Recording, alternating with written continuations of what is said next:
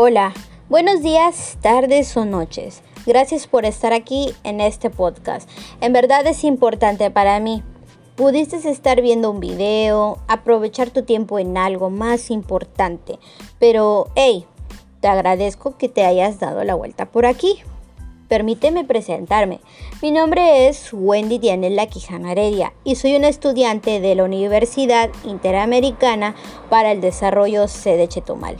Actualmente me encuentro cursando la carrera de licenciatura en Pedagogía y este pequeño podcast es parte de mi módulo de diseño de planes y programas de capacitación. Tranquilos, esto no será nada largo. Lo que quiero pretender el día de hoy es que se lleven conocimientos sobre los elementos de los planes y programas de capacitación. Pero antes de eso, necesitamos saber qué es un plan de capacitación. Bueno, un plan de capacitación es un proceso que va desde la detección de necesidades de capacitación hasta la evaluación de los resultados.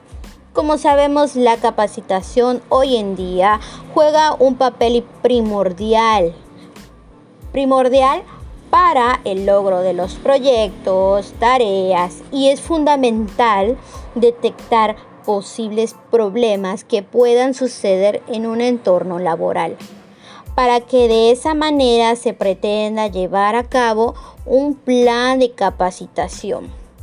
Pero ustedes se preguntarán, bueno, ¿y por qué es importante hacer un plan de capacitación, no?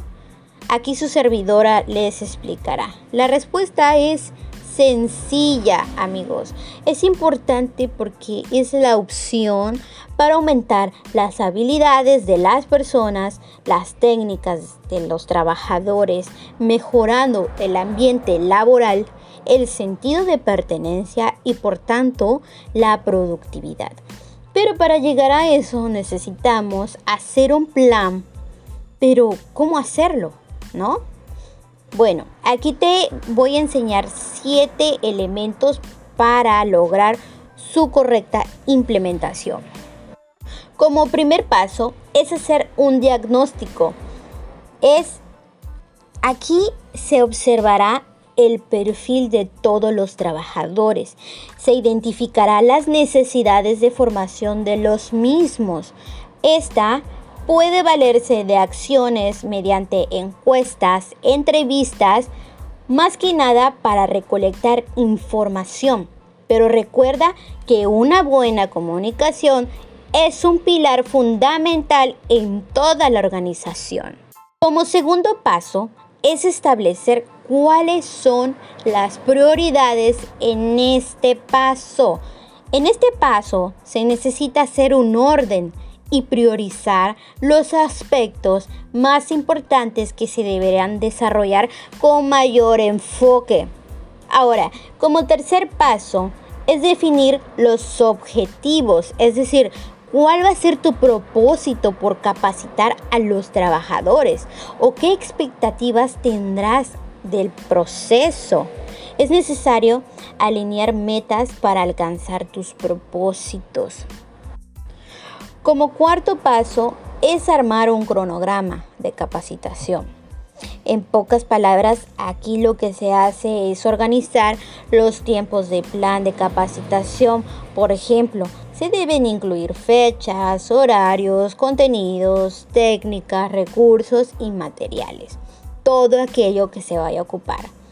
Por ende, está aquí entra el quinto paso.